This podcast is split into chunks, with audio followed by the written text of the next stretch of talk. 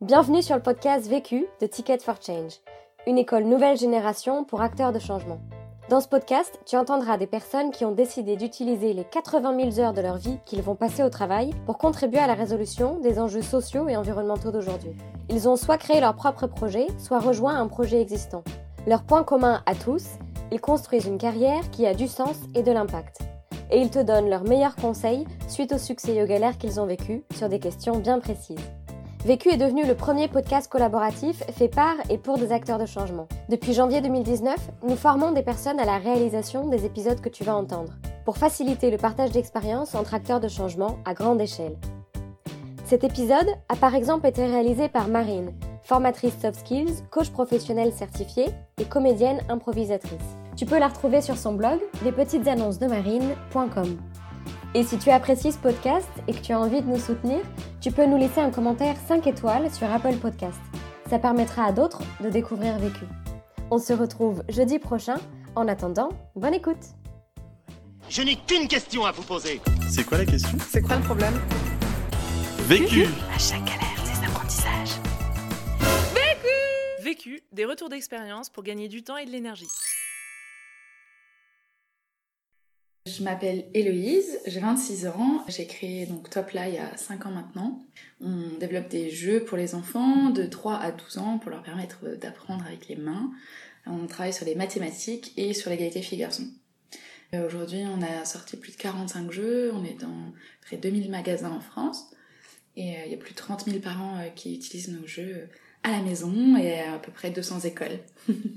voilà. Chez Topla aujourd'hui, on est quatre. Il y a donc une graphiste qui s'occupe de faire tous les jeux, il y a le commercial, euh, la personne qui s'occupe de toute la communication et moi. Là, en ce moment, on s'occupe vraiment sur euh, diffuser à l'international nos jeux sur euh, l'égalité filles-garçons parce que il y a vraiment aucun jeu sur le sujet et c'est problématique euh, mondiale et très euh, à la mode, si je puis dire. euh. En tout cas, il y a un marché, quoi. Et ça va nous occuper pour les deux prochaines années, je pense. La question.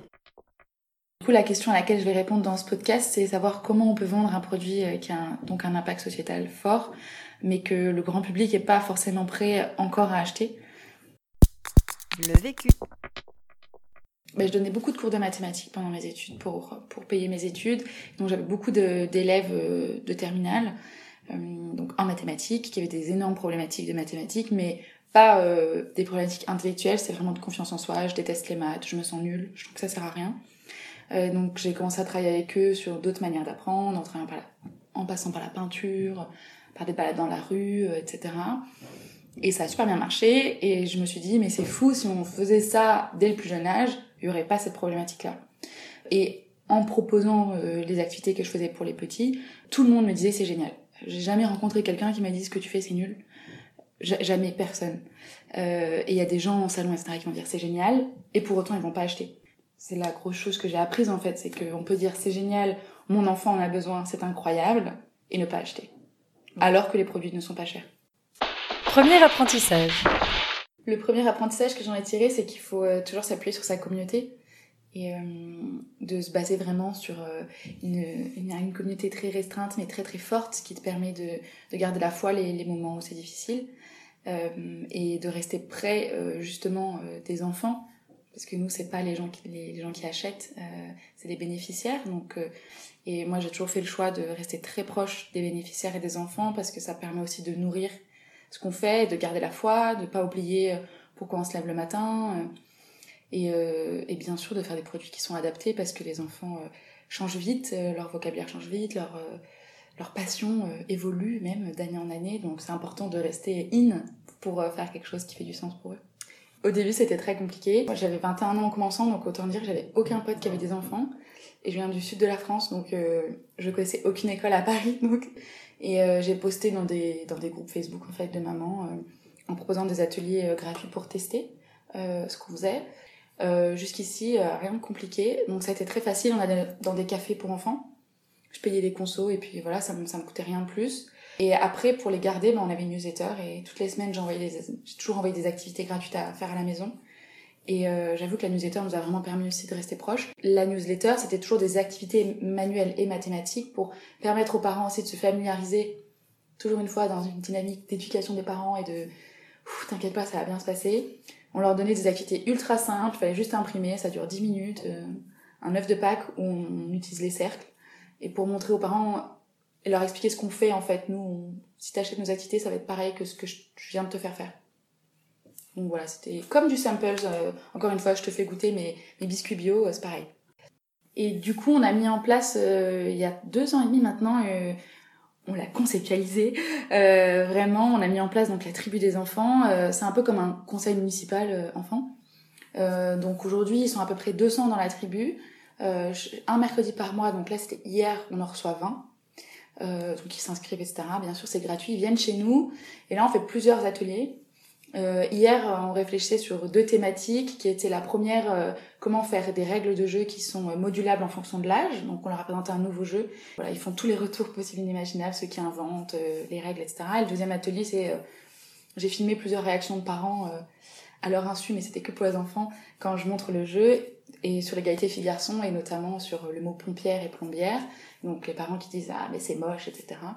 Et donc c'était aux enfants de réfléchir à comment réagir euh, pour m'aider moi à, réagir à ce genre de réaction. Donc ils ont fait une petite vidéo qu'on va diffuser euh, auprès des parents de la communauté. Nous ça a un impact euh, très terre à terre, c'est que ça nous permet de faire des modifications radicales sur des jeux, de pas lancer, de lancer, de changer la couleur. Il y a des couleurs que les enfants détestent. euh, Enfin voilà, c'est ultra en termes de marketing, etc.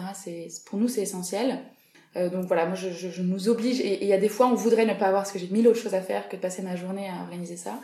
Mais c'est en fait c'est capital si on veut rester euh, pertinent quoi, dans le coup, tu vois. Deuxième apprentissage. Le deuxième apprentissage euh, du coup que j'ai tiré grâce à Top là, c'est toujours aller à la rencontre physique de ses clients, euh, notamment pour qu'ils continuent à te voir. euh, qui voient aussi que derrière la boîte il y a des gens euh, sympas, souriants, et notamment en termes de mathématiques qu'on est jeune et qu'on est cool. C'est important. Aussi que je suis une femme parce que 90% de nos clients sont des mamans. Donc de voir que c'est une femme jeune qui fait des maths, quelque chose de beaucoup plus proche qui se crée. Euh, puis on fait tester, on fait tester, on fait tester, on fait tester. On a fait beaucoup de salons euh, où j'allais à la rencontre en fait euh, des parents et des enfants. Et, euh, puis bien sûr après j'ai fait euh, voilà Twitter, euh, je répondais à tous les messages sur les forums de parents désespérés. euh. Enfin voilà quoi, j'ai commencé à construire une petite communauté et puis les gens en parlaient aussi entre parents. Doucement mais sûrement quoi. Et, euh, et on en fait beaucoup, hein. on fait de 12 à 14 salons par an, donc euh, tu vois, un par mois, il y en a qui sont énormes, il y en a qui sont en région, il y en a qui sont internationales. Donc c'est très fatigant, c'est très coûteux, mais je, je pense que c'est su- c'est super important. Après, il faut réussir à, à un certain moment en faire un peu moins parce que ça devient de plus en plus coûteux. Mais en tout cas, nous, au début, pour nous développer, c'était vraiment euh, essentiel. Nous, en fait, ce dont on a besoin, c'est le parent qui regarde son enfant faire notre activité et voir qu'il fait des maths et avoir le sourire. Si on a passé cette étape-là, on a 75% de chances de convertir. Après, attention, nos, nos produits sont pas chers, donc il faut qu'on en convertisse beaucoup. Euh, et nous, euh, bah, on fait des jeux où il faut manipuler. C'est pas vraiment écran, etc. Donc euh, c'est important qu'on soit là pour montrer vraiment que c'est des choses réelles, qu'il faut plier, qu'il faut sentir, qu'il faut qu'il faut se tromper. En salon, ça arrive super souvent que les, enfants fassent une activité avec nous et disent ah c'était trop cool et je dis aux parents ben vous voyez il adore faire des maths et que le gamin me corrige en disant non non mais attends euh, les maths je déteste ça. C'était pas des maths ça. Donc bon tu vois et là je me dis bon bah c'est cool c'est pour ça qu'on le fait. Alors après euh, voilà il y a des parents qui vont dire oui mais s'il comprend pas que c'est des maths en classe euh, il va toujours détester ça autant. Euh, on n'est pas une solution miracle mais moi je pense qu'on sème des graines. Donc peut-être que quand la, la maîtresse ou le maître va dire euh, c'est l'heure du cours de maths, il va faire la gueule, mais quand il va voir que le truc au tableau, ça a une connotation physique dans sa tête et qu'il se dit mon dieu, j'ai fait de l'origami avec, c'était trop chouette, bah là on aura, on aura tout gagné. Troisième apprentissage. Ben, le troisième apprentissage que, que j'ai tiré euh, avec Topla, c'est d'adopter une communication disruptive et fun, euh, notamment euh, pour les mathématiques, parce que ben, du coup c'est tout de suite rattaché à du scolaire. Et moi je voulais un truc vraiment beau, euh, design, etc. Et de toute façon, voilà, dans, les, grandes maisons d'édition scolaire, ils ont aucun graphiste en interne. hein. Dans n'importe quelle librairie, n'importe quel magasin de jeux, le rayon mathématique est particulièrement moche. On pense pas que la beauté a un impact sur l'apprentissage. Or moi, je pense vraiment que le plaisir, c'est la base de tout apprentissage. Si quelque chose est beau, mais t'as qu'une envie, c'est ouvrir le truc et le lire et apprendre. Vraiment, pour moi, c'était important qu'on ait une communication belle, fun, sympa. Je voulais vraiment qu'au travers de Top là, on fasse passer un message que on est sympa et on est accessible euh, et on fait des choses qui sont belles. En tout cas, on fait notre maximum pour faire des belles choses. Après, toujours une fois, c'est les enfants qui nous aident et il y a des fois, on pense que c'est beau et les enfants n'aiment pas. Et les enfants les adultes ont des goûts très différents. On pense que le pastel est la couleur des enfants parce que les parents adorent, mais c'est faux. Les enfants aiment les couleurs criardes. Euh, donc euh, voilà, après c'est là aussi où c'est difficile. Il faut qu'en marketing le parent va acheter, mais nous on veut quand même que l'enfant adore. Donc on, voilà, c'est là où on fait euh, la part des choses. Mais oui, on a on a testé énormément de design, on a changé de nom pour avoir un nom plus accessible. On a vraiment essayé de faire le maximum. Quatrième apprentissage. Le quatrième apprentissage que j'ai tiré, c'est de repérer les acteurs qui nous font changer d'échelle. Et euh, donc nous, on vendait pas mal en ligne, sur des salons et dans des petites boutiques, mais euh, on vend des objets qui sont peu chers. Ça va de 5 à 15 euros en TTC, donc il faut en vendre un sacré paquet pour, euh, pour payer les gens à la fin du mois. Et, voilà, je voulais vraiment qu'on soit dans des belles enseignes aussi de, de relais et de montrer aussi qu'on sait convaincre des, des grands comptes. Donc on a, on a réussi à vendre chez Nature et Découverte assez rapidement. Et puis là maintenant on est même dans des enseignes de jouets purs. La difficulté dans, dans le milieu, mais je pense comme dans tout milieu, c'est que c'est souvent euh, un ou une acheteuse euh, qui, qui gère le compte. Et moi je voulais vraiment Nature et Découverte parce que j'adore ce magasin. Euh, je me disais bon si j'arrive à avoir le fils, donc, le, directeur général Nature et Découverte, qui est donc le fils du fondateur, c'est bon, bingo, je, je le pitch la chose. Et je savais qu'en fait, ce monsieur avait une sensibilité pour l'éducation parce qu'il a un enfant qui a des besoins spécifiques. Euh, et c'est pour ça qu'ils ont développé toute leur gamme Montessori il y a 4 ans. Donc je savais que c'était la bonne personne pour m'ouvrir les portes. Et euh, puis j'ai pas vraiment de, network ou de choses comme ça. Euh, j'ai fait une, alerte Google avec son nom, Antoine Le Marchand, jusqu'à qu'un jour euh, je reçoive un mail de savoir qu'il était à une conférence et je suis allée à la conférence et je lui ai littéralement sauté dessus à la fin de la conférence avec mon jeu et je lui ai pitché le jeu et je lui ai demandé excusez-moi est-ce que vous pourriez le passer à votre acheteuse j'arrive pas à rentrer en contact avec elle je, sais comment elle s'appelle mais ce serait voilà plus pratique si ça pouvait être vous et en partant de la conférence je, je, vais pour lui dire au revoir il était en train de montrer le jeu à son père euh, et je me suis dit bon c'est bon signe. Et deux semaines plus tard, elle m'a appelé euh, l'acheteuse en me disant Bon, Héloïse, euh, voilà, mon boss m'a donné le, le kit, euh, on va vous référencer pour Noël. Donc c'est chouette, comme quoi il y a de belles histoires qui naissent avec un petit peu d'audace. C'est là où je me suis rendu compte que j'étais j'étais jeune dans le business et que parfois c'est, enfin même tout le temps, c'est nécessaire d'avoir aussi des seniors pour euh, éviter toutes les erreurs qui coûtent beaucoup d'argent.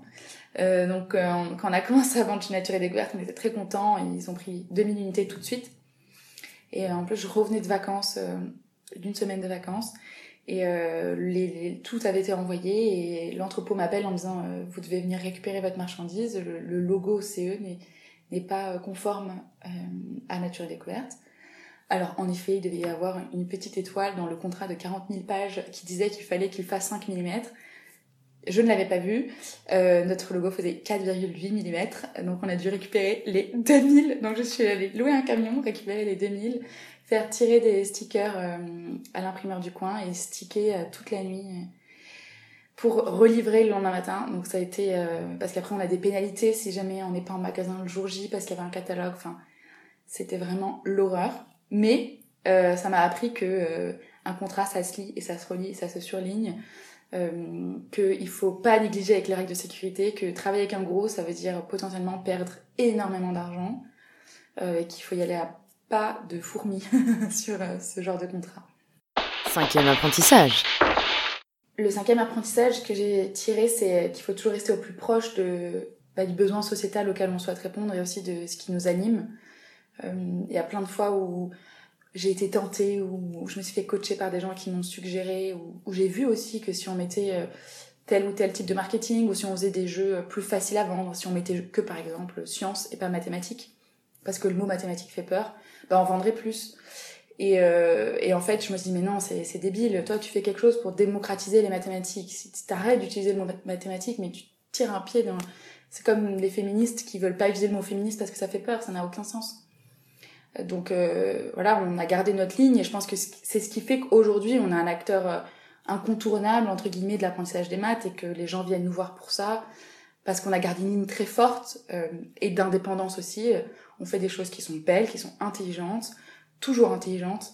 Euh, on fait pas des choses simples, on fait parfois des choses qui sont très complexes, on fait pas des choses faciles à vendre. On aime les challenges impossibles, mais on le fait avec du cœur et, et on, y arrive très bien pour euh, pour les challenges qu'on se lance. Donc, euh, je pense que c'est vraiment important de garder euh, son ADN et c'est aussi ce qui fait tenir un entrepreneur de pas de pas euh, c'est pas vendre son âme au diable, mais c'est garder le, le, pourquoi il a fait ça, quoi. Conseil pour gagner du temps. Ce qui me fait gagner du temps euh, dans ma vie de tous les jours, c'est de, de travailler euh, hors du bureau euh, assez souvent. Euh, pour la bonne et simple raison que je suis très très concentrée quand je suis toute seule avec de la musique dans mes oreilles. Donc je travaille beaucoup en télétravail. Conseil pour gagner de l'énergie. Et ce qui me fait gagner en énergie, c'est de réussir à arriver au bureau avant mes, mon équipe. Et l'idéal, et là c'est vraiment quand après je sais que je vais avoir une super journée, euh, c'est d'aller au café euh, en bas de chez moi le matin pour faire écrire mes trois objectifs de la journée, les objectifs pour mon équipe, de ce que j'attends de la journée, et d'arriver au bureau euh, 20 minutes avant eux. Comme ça, j'ai vraiment l'impression de les accueillir, euh, d'être voilà, d'avoir eu mon temps à moi avant de de passer ma journée aussi pour les autres parce que je suis très sollicitée, donc de vraiment avoir ce moment à moi avec mon café que j'aime, avec mon petit carnet où j'ai pas de téléphone, je suis en train d'écrire, ça c'est c'est le bon truc pour avoir de l'énergie. Enfin, en tout cas pour moi, quoi. L'autre question. Non, la question que je me pose vraiment en ce moment, c'est euh, comment réussir à faire du produit euh, tout en étant euh, éco-friendly? Et donc, comment on, on, crée quelque chose de réel alors qu'il faudrait créer moins? Je n'ai pas trouvé la solution encore, mais c'est les réflexions qui m'animent. Vu, vécu, vaincu. Pour plus de vécu, clique vécu.org. Je voulais te dire, euh, tu sais, on, on, a tous nos petits problèmes. Vécu.